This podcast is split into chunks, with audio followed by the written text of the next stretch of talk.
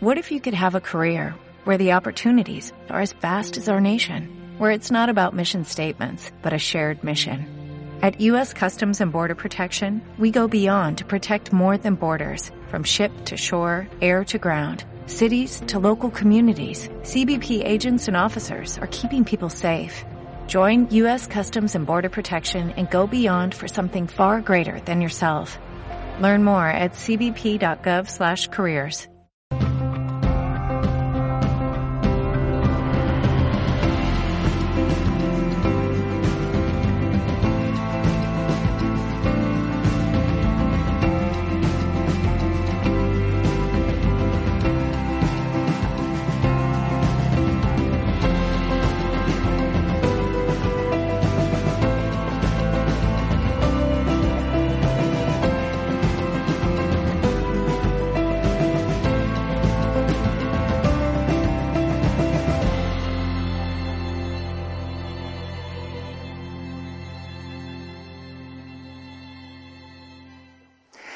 Quiero empezar haciéndoos una pregunta.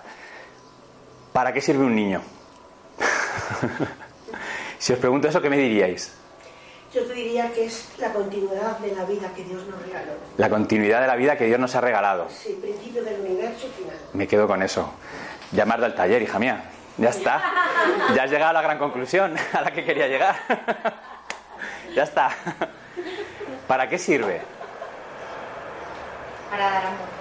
Para dar amor. Para darle amor a ese niño, ¿no? ¿Y qué más? Para alegrar la vida. Para alegrar la vida. Para enseñarte a entregar. Para enseñarte a entregar. Mm. ¿Cuánta, ¿Cuánta sabiduría estoy escuchando? Hola. Para jugar. Para jugar. Ah, me encanta. ¿Qué más? Tenéis ahí dos sillas, poneos allí mismo y ya está. Preocupaciones. Sirve para preocuparse. Sí. Eh, ¿Por qué nos gusta tanto? ¿Por qué nos gusta tanto ver a un niño? ¿Por qué nos inspira tanto ver a un bebé, a un niño pequeño? ¿Por, por qué creéis que ocurre eso? Por la inocencia. ¿Y por qué eso nos gusta? Ver esa alegría, esa inocencia. Porque nos recuerda a nuestra conexión con nuestro Dios. Gracias. Por ahí quiero ir. Todo esto que estoy diciendo, efectivamente, esa es la. Para mí, ese es el verdadero sentido del niño. Un niño no es que sirva para una cosa o para otra. Un niño existe. Si le preguntaras a un niño, ¿para qué estás aquí? No sabría responderte. Él te, diría, si tuviera las palabras adecuadas, te diría, yo estoy aquí para ser. O sea, el verdadero propósito del niño es ser. Punto y final. no tiene una utilidad más allá de- del hecho de ser. Entonces, cuando yo respondo de esta manera, la única, mm, la única función que para mí encuentro que tiene el niño es la de ser mi maestro o mi maestra. Para mí un niño es un maestro.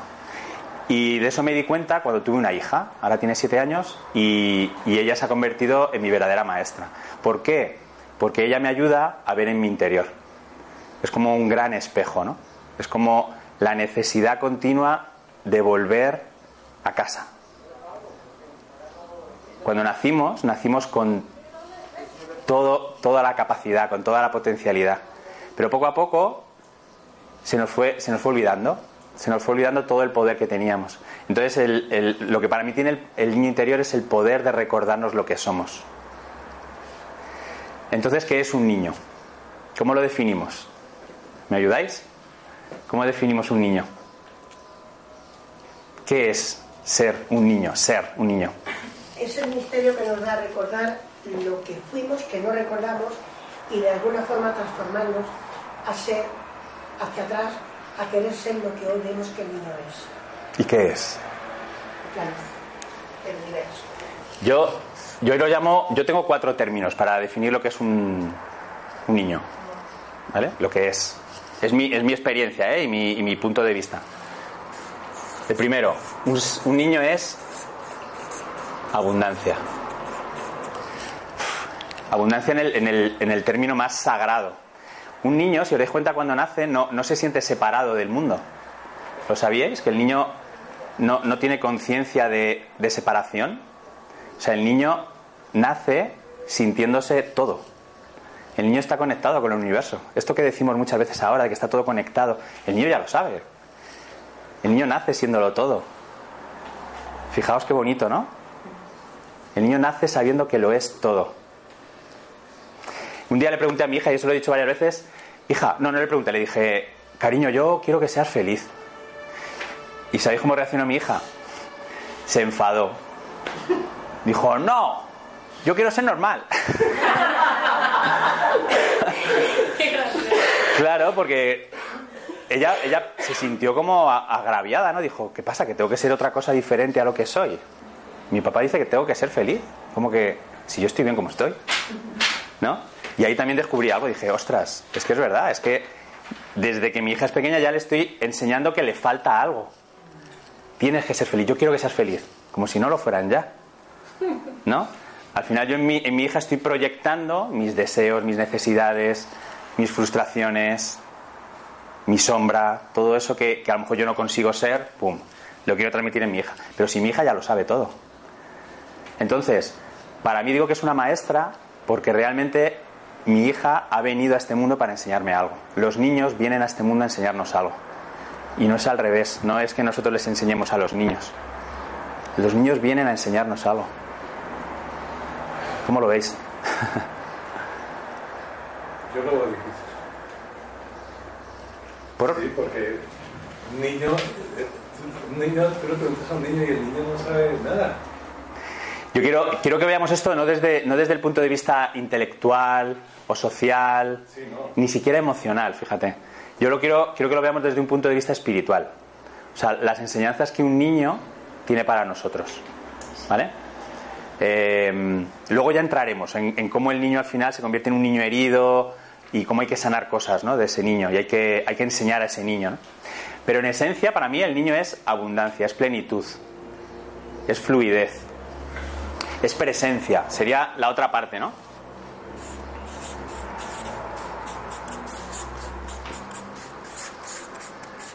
Presencia. ¿Os habéis dado cuenta que un niño no aspira a conseguir nada en el futuro? Cuando le preguntamos qué quiere ser de mayor, ¿creéis que os responde pensando en el futuro? Eso no lo creemos nosotros. Mi hija no sabe lo que es el futuro, ni, ni falta que le hace. Vive en el presente, Lo mejor es cuando no sabe ni qué es mañana. no sabe ni qué es mañana. Todavía está con... ¿Cuántos son 20 horas? ¿Cuántos son dos horas? No, no sabe, no, no tienen conciencia del tiempo. ¿Por qué? Porque el tiempo no existe. ¿Sabéis que la física cuántica está tratando de demostrar que el tiempo no existe, el pasado y el futuro están en el instante presente, todos los tiempos suceden a la vez? Pues ya lo saben los niños.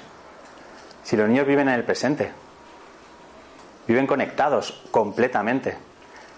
Cuando está haciendo una cosa, fluye, no piensa en otra cosa. No, no me puede hacer caso porque es que está poniéndolo todo en el presente. No añora nada del pasado, no lo puede añorar, no ansía nada del futuro. Por eso un niño no, no puede tener depresión por naturaleza. Un niño no se deprime porque no tiene la conciencia de que le falta algo. Somos nosotros los que provocamos esa conciencia de carencia en el niño, ¿no? No puede entrar en ansiedad porque él es feliz o ella es feliz siendo como es. ¿Sí? Podéis, podéis intervenir, ¿eh?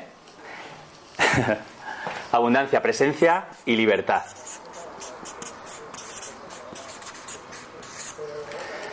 Libertad. Libertad para sentir. Un niño por naturaleza expresa sus emociones, se siente libre para, para mostrar eso que siente. Si tiene que llorar, llora. Si tiene que enfadarse, se enfada. Libre para opinar. Es una persona honesta por naturaleza. Si algo no le gusta, lo va a decir.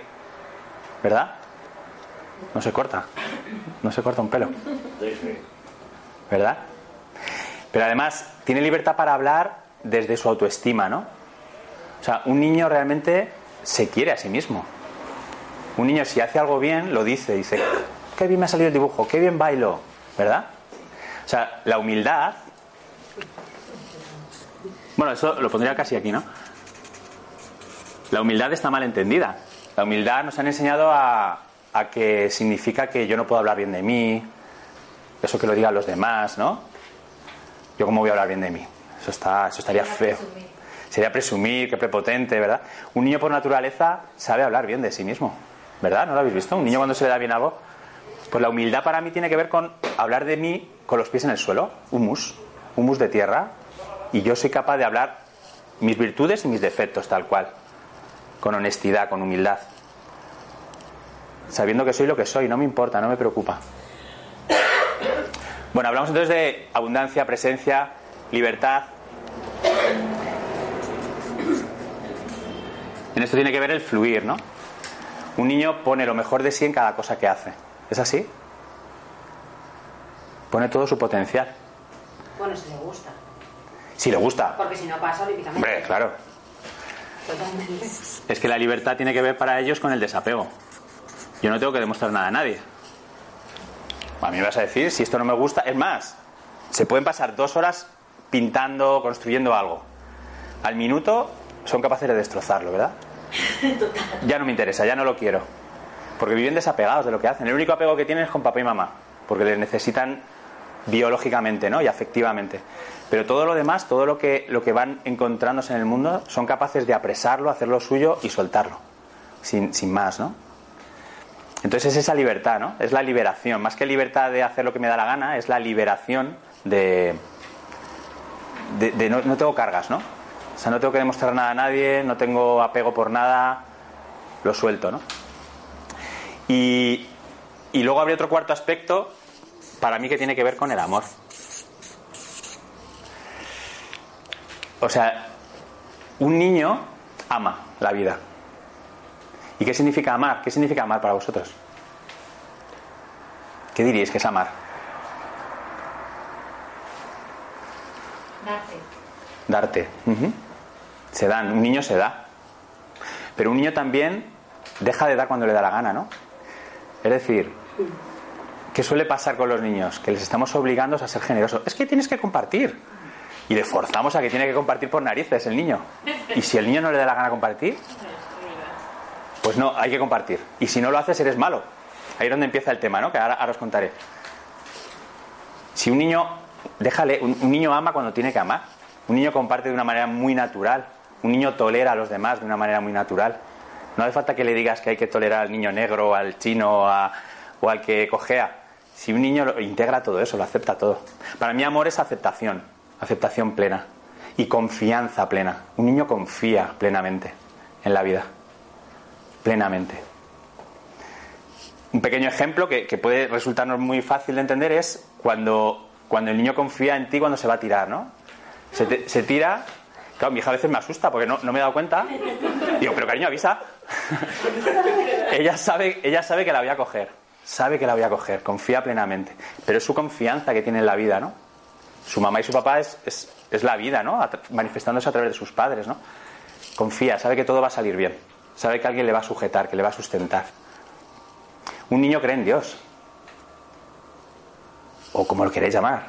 Un poder superior, una energía. Por eso tienen ese pensamiento mágico. Saben que todo puede suceder. Existe todo lo que, lo que en su mente cabe, ¿no?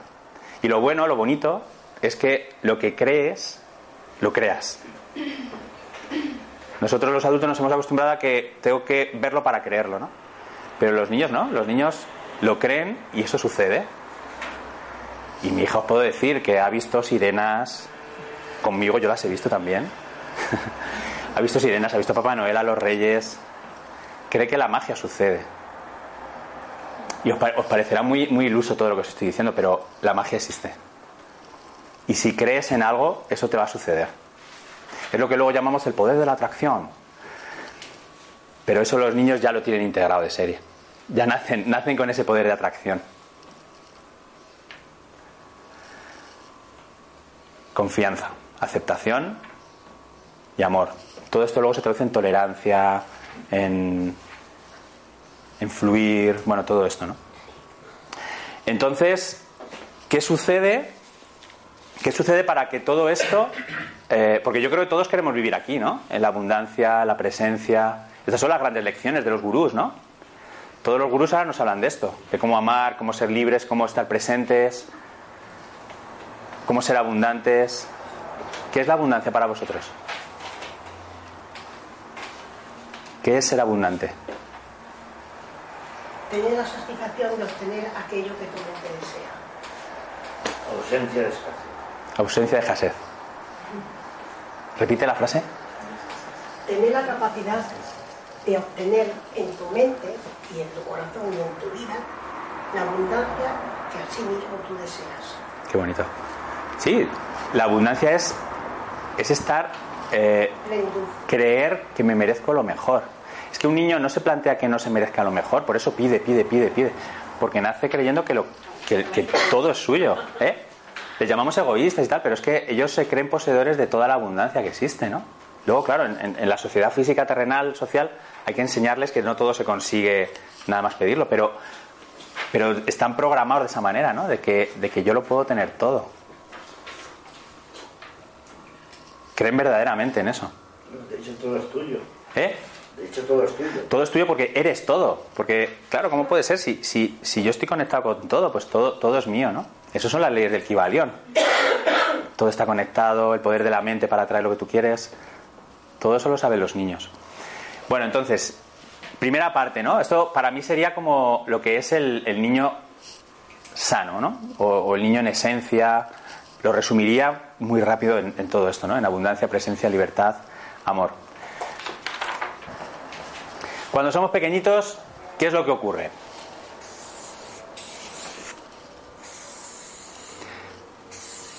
Que necesitamos comer, dormir, que nos limpien la caca, todo. Necesitamos todo. Físicamente, fisiológicamente necesitamos que nos hagan todo, ¿no? Dependemos 100%. Necesidades fisiológicas. Bueno, yo lo siento, pero es que escribo fatal siempre. Como luego esto lo ve mucha gente, pues claro, la gente no se entera de lo que escribo. Fisiológico. ¿Vale? Esas son las, las necesidades básicas de Maslow, ¿sí? ¿Os suena? ¿Os suena esto, no? De las necesidades. Después de las fisiológicas, ¿qué, qué vendría? Seguridad. Seguridad. La seguridad, ¿qué significa? Seguridad física, es decir, un sitio donde dormir, eh, caliente, pero también seguridad emocional, saber que alguien me está protegiendo, saber que, que mi vida no corre peligro, ¿no? O sea, es, es esa seguridad eh, vital.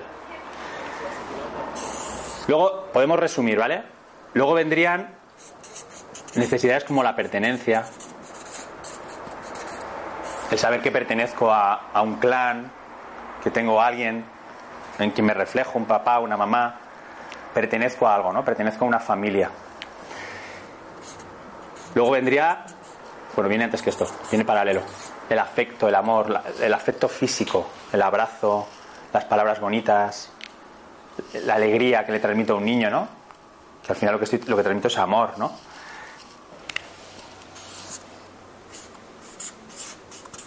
Y luego, por ejemplo, hablaríamos de autovaloración.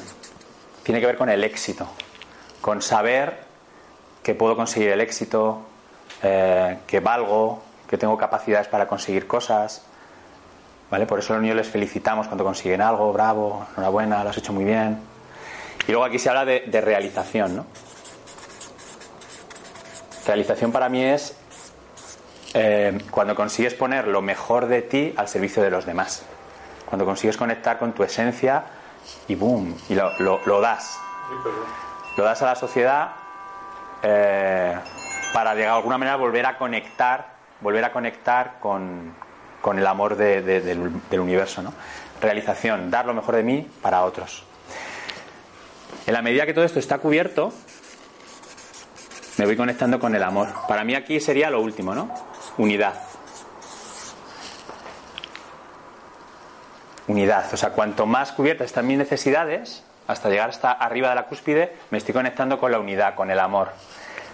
En la medida en la que estas necesidades no se cumplen, hablamos de que estamos vibrando en el miedo. Entonces, ¿aquí qué pasa? Fijaos qué manera más fácil de, de no cubrir las necesidades de un niño. Por supuesto, aquí, cuando no, no están bien nutridos, cuando no estar bien nutridos, ¿qué significa? Puede significar una madre que está sufriendo y que está dando de mamar a su hijo o a su hija. Mientras tú le estás dando de mamar a tu hija, que a lo mejor es una niña no, no querida o, o estás estresado por la relación que tienes con el marido, mientras tú estás alimentándole, le estás transmitiendo toxicidad a tu hija. De hecho, a través de la leche le estás diciendo, le estás transmitiendo un mensaje que el niño entiende como no merezco vivir. Mi mamá no me quiere. Si estudiamos esto a nivel biológico, a nivel emocional, puede derivar en una anorexia de esa niña, porque como la comida que recibo de mi madre no es buena, es porque no, no merezco vivir. Que he aprendido que no, no merezco vivir y dejo de comer. Pero bueno, no me quiero meter en esos salados ahora. Pero que veáis lo importante que es esto, ¿no? Cuando yo hay, hay necesidades que no tengo cubiertas, el niño las va, pum, lo, va a activar algo en el adulto. La seguridad, eh, el saber que, que no que yo no tengo la seguridad de que mi padre me quiera, sobre todo es eso, ¿no?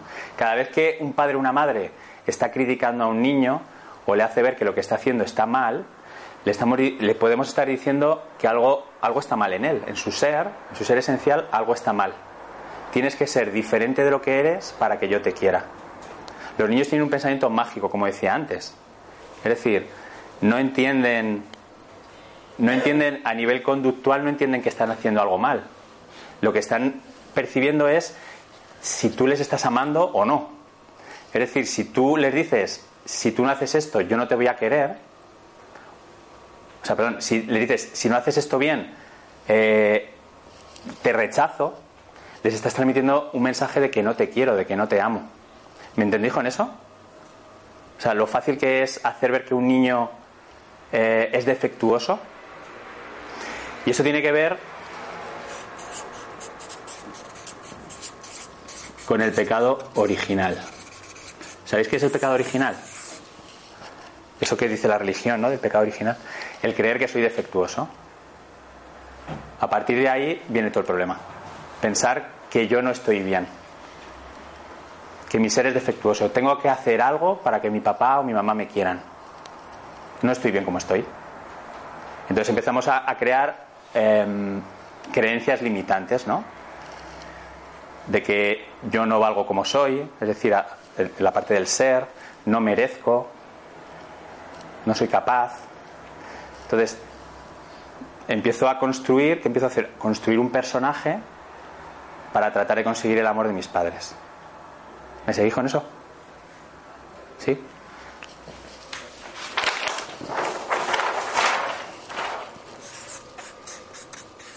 Es decir, yo tengo un ser real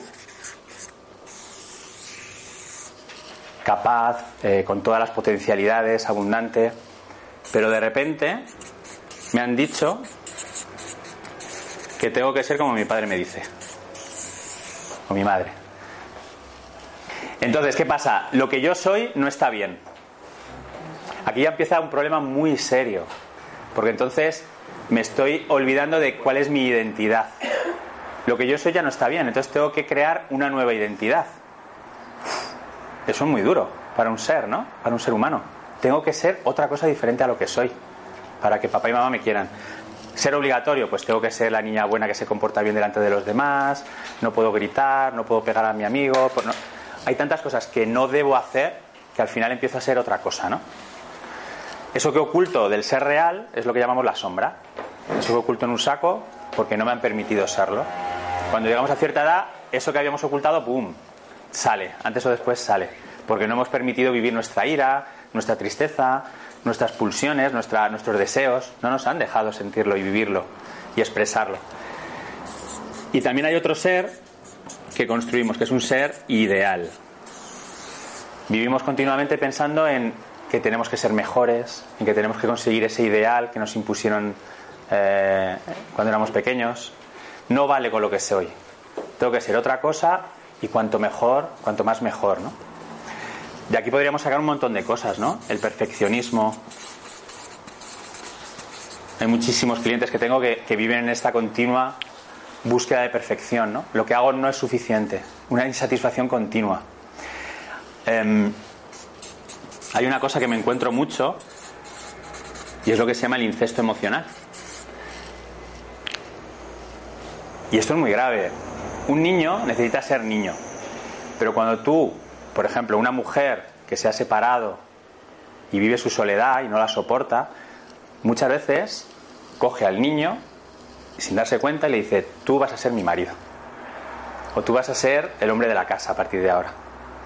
Al niño, de repente, le estamos obligando a ser un adulto, no solo un adulto, a ser el padre de familia. Esto es lo que se llama incesto emocional. Y así muchas combinaciones, ¿no? De niños que son obligados a ser eh, otra cosa. O niños que no son validados tal y como son. Eso tiene una palabra, abuso. Abuso. No hace falta que la violación física. El abuso consiste en cualquier señal que a un niño le hace sentir que no es válido y que tiene que ser otra cosa para recibir amor. Es así. Por eso casi todos, o yo creo que todos, tenemos una heridita. Hay un niño herido, fruto de todo esto. Tengo que ser otra cosa para que mi papá me quiera. Bien. Que más, no me quiero dejar nada. Es que de las pocas veces que no uso un PowerPoint. Entonces me cojo mis cuatro notas y digo, venga, va, voy a fluir como un niño. Es verdad. Eh, bueno, entonces, a partir de aquí vivimos en sumisión o en rebeldía.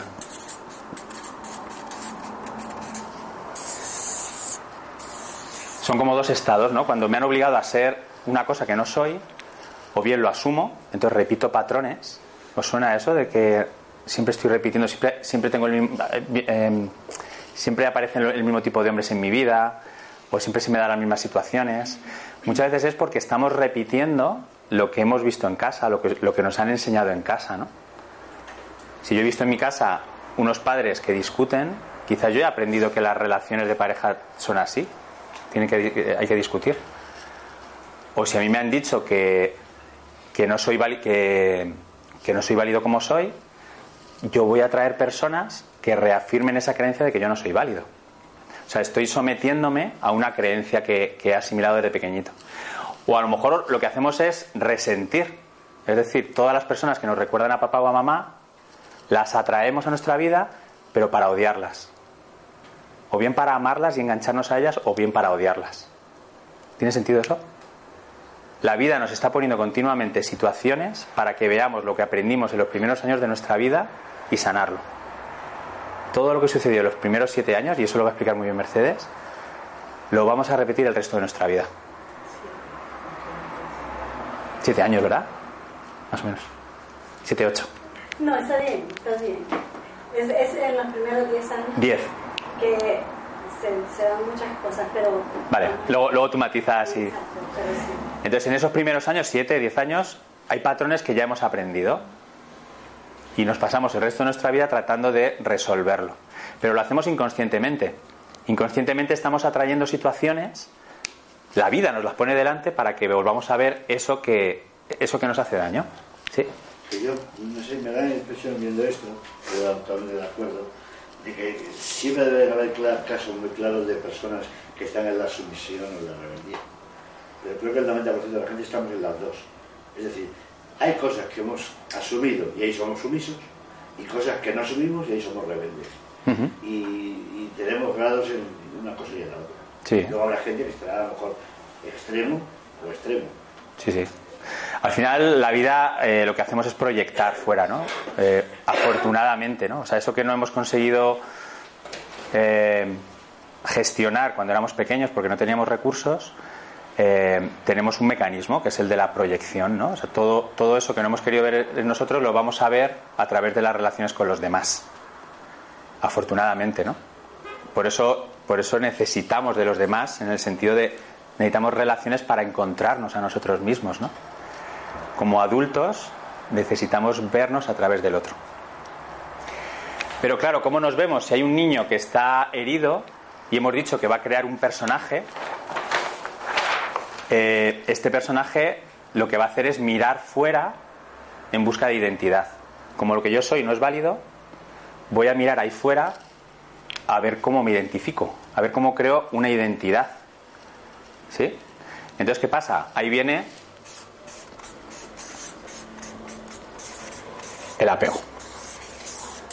No el apego del niño pequeño que necesita mamá, sino el apego de yo necesito de algo de fuera para tener una identidad, para sentir que soy algo.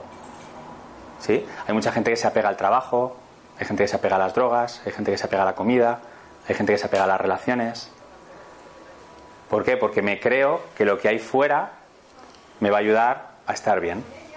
Me va a ayudar a, a encontrar ese amor que no encontré de pequeño. En particular con las relaciones, yo he aprendido que hay tres, tres energías a las que solemos tender, ¿vale? Una sería la energía del perseguidor, que es el crítico, es el que te dice siempre que las cosas no están bien, el que, el que siempre está buscando lo malo, lo negativo, lo que no funciona. ¿sí? Esto es una manera de relacionarnos con los demás. Necesito controlarte, necesito convencerte, necesito que, que tú hagas lo que yo quiero para yo ser feliz. Necesito que tú me quieras como yo quiero que me quieras para ser feliz. ¿Os suena eso? Ese rol del controlador, del manipulador, del seductor, del que quiere tenerlo todo bajo control. Y claro, para eso necesita una víctima, ¿no? Una persona víctima que no sabe, que realmente eh, no se valora a sí mismo y necesita de otro que confirme esa creencia. Como yo no valgo, necesito un, controlador que me recuerde que no valgo. Todo esto lo hemos aprendido de pequeños. O sea, un niño aprendió que de pequeño controlando conseguía lo que quería. Eso me daba seguridad, me daba control. El víctima, pues quizás lo que hacía era, dando pena a los demás, sé que voy a encontrar ese amor. Y por eso el víctima también encuentra un salvador. La persona que se sacrifica por los demás. La persona que se olvida de sus necesidades para cubrir las de otros.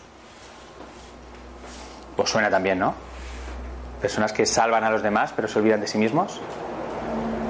Y claro, un salvador necesita víctimas también, ¿eh? Si no, no tiene sentido. Hay personas que buscan personas débiles para poder salvarles y así encontrar un reconocimiento. Yo te doy para que tú me reconozcas y me aceptes. Entonces, en las relaciones nos perdemos en este triángulo. Nos perdemos en esa búsqueda de amor de estas maneras, o bien controlando, o bien salvando, o bien dando pena. Y cada uno de ellos se necesita, se necesitan a sí mismos. Pero eso es en cuanto a personas. en cuanto a relaciones. en cuanto a relaciones, pero por ejemplo, si una persona tiene un apego, por, como decías, por la comida o por las drogas o por esto, en ese caso, ¿cómo sería ahí? Bueno, nos podemos meter ahí. Eh, todo, espera, todo esto lo llamo codependencia, ¿vale?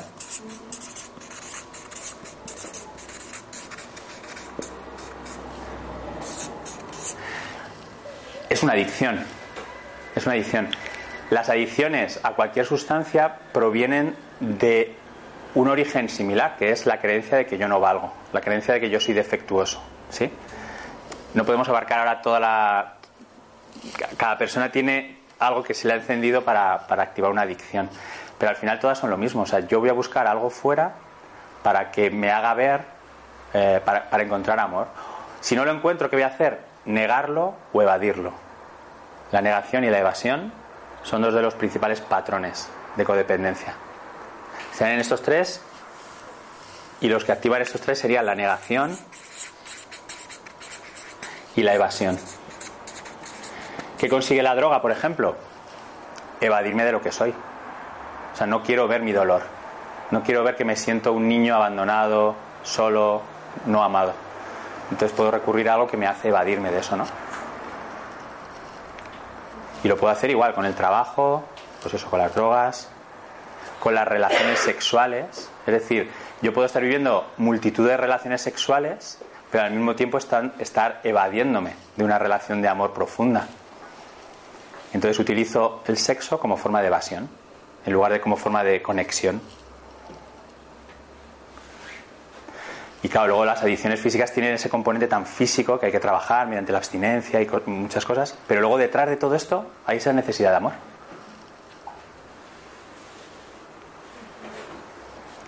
Y para mí el, enganche inicial es eso, es esa creencia de que yo soy defectuoso, de que yo no soy válido. ¿De qué manera podemos trabajar esto? Hay muchas. Para mí, lo principal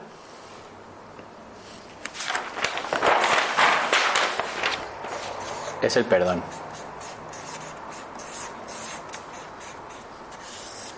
El perdón.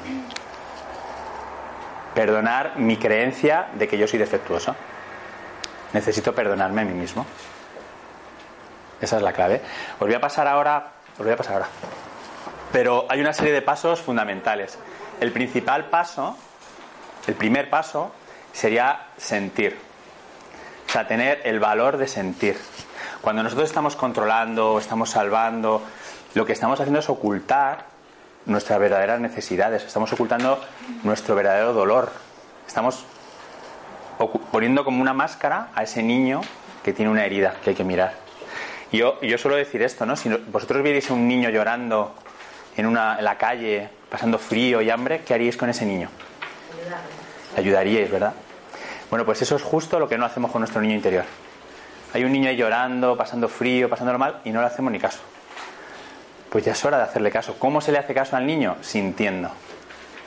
Cuando me siento solo, ¿qué solemos hacer cuando nos sentimos mal? Mal. Tengo que hacer algo para no estar mal. ¿No? Si me siento solo, llamo rápido a alguien para no estar solo. Si me siento triste, hostia, voy, me voy a emborrachar o, voy a hacer algo, voy a hacer algo porque no, no soporto sentirme mal. El tema es que la, la emoción es una energía que necesitamos aceptar. Cualquier emoción es buena y no la estamos validando. Igual que no nos validaron de pequeños, nosotros mismos hemos aprendido a no validar las emociones de nuestro niño interior. Es como la, la lucecita del salpicadero del coche que nos está avisando de que la gasolina se va a acabar. Normalmente, si salta esa señal, ¿qué hacéis? Paréis el coche y echéis gasolina, ¿no? Me imagino. Pero no tapáis la luz y seguís para adelante. Si lo hacéis, ¿qué ocurre? El coche al final se para, ¿no? Pues con nuestro niño interior hacemos lo mismo, con las emociones que siente nuestro niño interior hacemos eso, tapamos la luz. No quiero ver lo que sientes, hijo. No quiero, aguántate. Eso es un maltrato chungo. es un gran abuso que estamos haciendo continuamente a nuestro niño. Entonces, primer paso, permitió sentir. Siente el dolor, no pasa nada. Lo bueno es que más adelante detrás de ese dolor hay paz. Vuelve a haber ese estado de paz, de plenitud, de, presencia, de vacío. Es como esa sensación, ¿no la habéis vivido? Es como cuando te pones a llorar como a moco tendido y cuando se te ha pasado te quedas tranquilísimo, ¿no? Bueno, pues es algo parecido, es, ir más allá del dolor, no pasa nada, siéntelo, siéntelo. Luego el siguiente paso tendría que ver con responsabilizarte de tu dolor, o sea, mi dolor es mío. Llega un momento en el que no puedo echar la culpa a nadie. Yo no puedo echar la culpa a alguien porque me ha hecho no sé qué. A lo mejor él se ha portado mal, pero el dolor es mío. La rabia es mía, el resentimiento es mío. Entonces me responsabilizo. Y ese es el trabajo que os propongo, ¿vale? Yo, a mí me gustaría que ese trabajo lo hicierais con calma en, en casa. Me hago responsable de lo que siento. Y luego, bueno, una serie de pasos más donde, donde al final llegamos a una conclusión y es yo no tengo control. Yo no tengo el control. Muchas veces tratamos de, de cambiar nosotros, ¿no? Creer que nosotros sabemos lo que nos conviene para ser felices. Pero eso lo está haciendo nuestros personajes. Estamos tratando de tenerlo todo bajo control. Y el niño, en el fondo, no, no tiene control sobre nada. Se trata de escucharle, de dejar que, que hable, que se exprese. Bueno, eh, ¿Alguna cosita, algún comentario, pregunta, observación? Una pregunta, lo del apego somos todos lo mismo, ¿no? Yo creo que sí. Yo creo que sí, podríamos opinar. Yo, yo creo que todos. O sea, somos un poco de esto, un poco de aquello. Yo creo que todos tenemos un poco de apego a algo, ¿no? Y en las relaciones, yo creo que todos, en alguna ocasión. Pero bueno, esa pregunta hacerosla a vosotros, a vosotros mismos. ¿Cuándo he tratado de controlar algo que hay fuera para yo ser feliz? ¿Cuándo he tratado de manipular, aunque fuera sutilmente? ¿Cuándo he sido excesivamente generoso con alguien para, para recibir algo a cambio? ¿Cuándo he dado pena y, eso me ha hecho conseguir el favor de alguien? ¿Cuándo he hecho un favor a alguien cuando no me apetecía? Y luego me he sentido mal porque el otro no me lo ha devuelto cuando se lo he pedido yo. Todo ese, ese tipo de cosas son, son como lanzamientos ¿no? de, que tienen que ver con las relaciones de apego. Hay relaciones que, que perduran manteniendo estas uniones, ¿no? Perseguidor-víctima, perseguidor-víctima. Hay mujeres que se sienten maltratadas por sus maridos y se pasan así toda la vida. ¿No?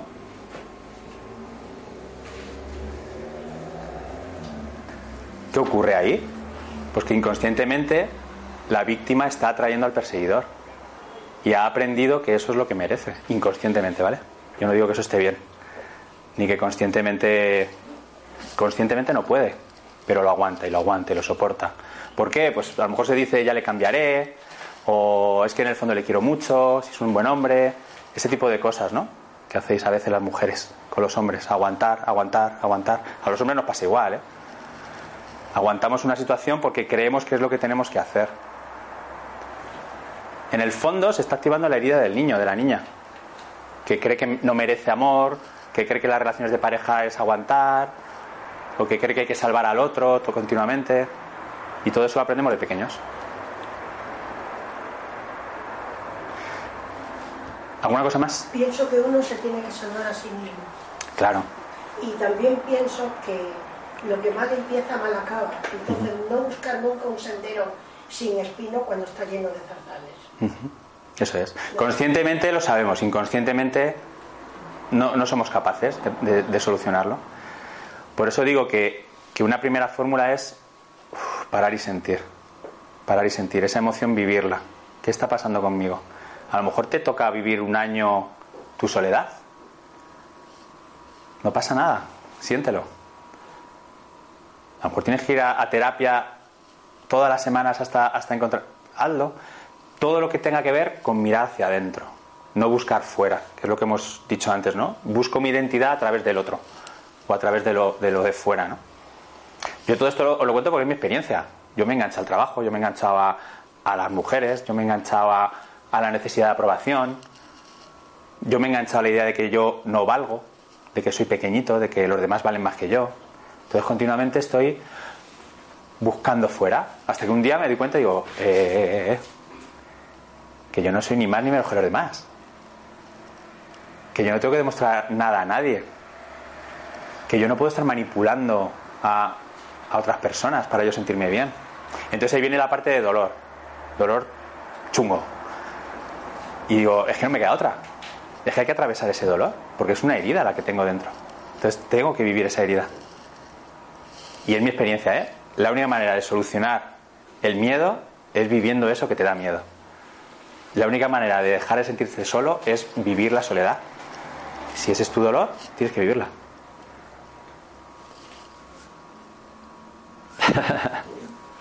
bueno, vamos a hacer un ejercicio porque eh, otra de las formas de trabajar con el niño interior, y ya le daré paso a Mercedes, es cómo nos hablamos. Si tú tienes instalada la frase no valgo, no merezco, no soy suficiente, tal, todo eso lo estás repitiendo continuamente.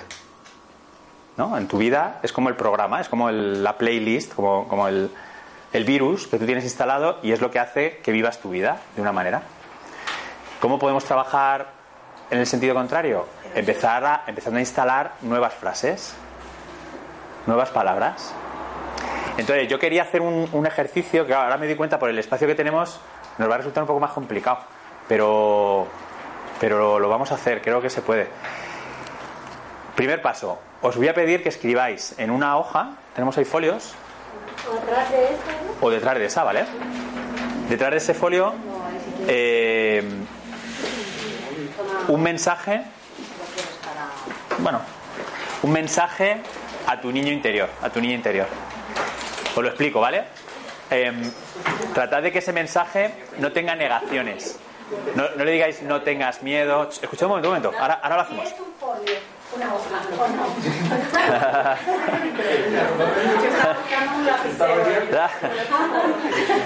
Escuchad, escuchad y ahora lo hacéis. Eh, que sea un mensaje de amor. Imaginaos que, que realmente tenéis un niño pues que, necesita de alguien que le mime, que le proteja, que le dé cariño, que le dé amor. Realmente os necesita ese niño o esa niña. Os voy a pedir que lo escribáis. Escribid medio folio, a lo mejor no más. ¿Qué le queréis decir a ese niño? Quizás es un mensaje tipo te quiero, te, te amo con locura, voy a estar contigo siempre, eres maravilloso, maravillosa. Ese tipo de mensajes, escribidlo con el menor número de negaciones posible. Esa es la primera parte del ejercicio. Luego vamos a la segunda, ¿vale? ¿Esto no lo quedamos luego? Sí, sí, eso es para vosotros. Ah. Sí, sí, eso no lo va a ver. Si queréis un folio en blanco, lo doy. Es para vosotros. A ser posible, en el papel. En papel. Ahora vamos a hacer un descanso, pero durante ese descanso os voy a pedir algo muy importante. En ese mensaje que habéis escrito eh, está recogido un poco esto, ¿no? El recordar, recordar a nuestro niño interior lo que es y recordarnos a nosotros lo que somos, ¿no? Somos abundancia, somos presencia, somos libertad y somos amor.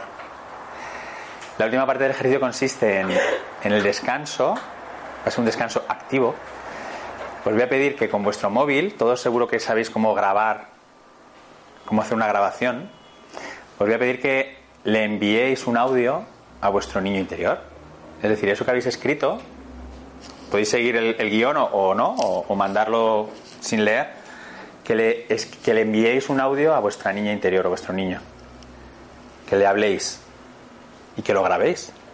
Y que esa voz, ese mensaje, se convierta como en el mensaje que vais a escuchar durante los próximos 21 días. Os pido el compromiso durante 21 días escucharos eso que vais a grabar hoy. Un mensaje directo a este niño, recordando todo esto. ¿Qué os parece? Muy bien. ¿Sí?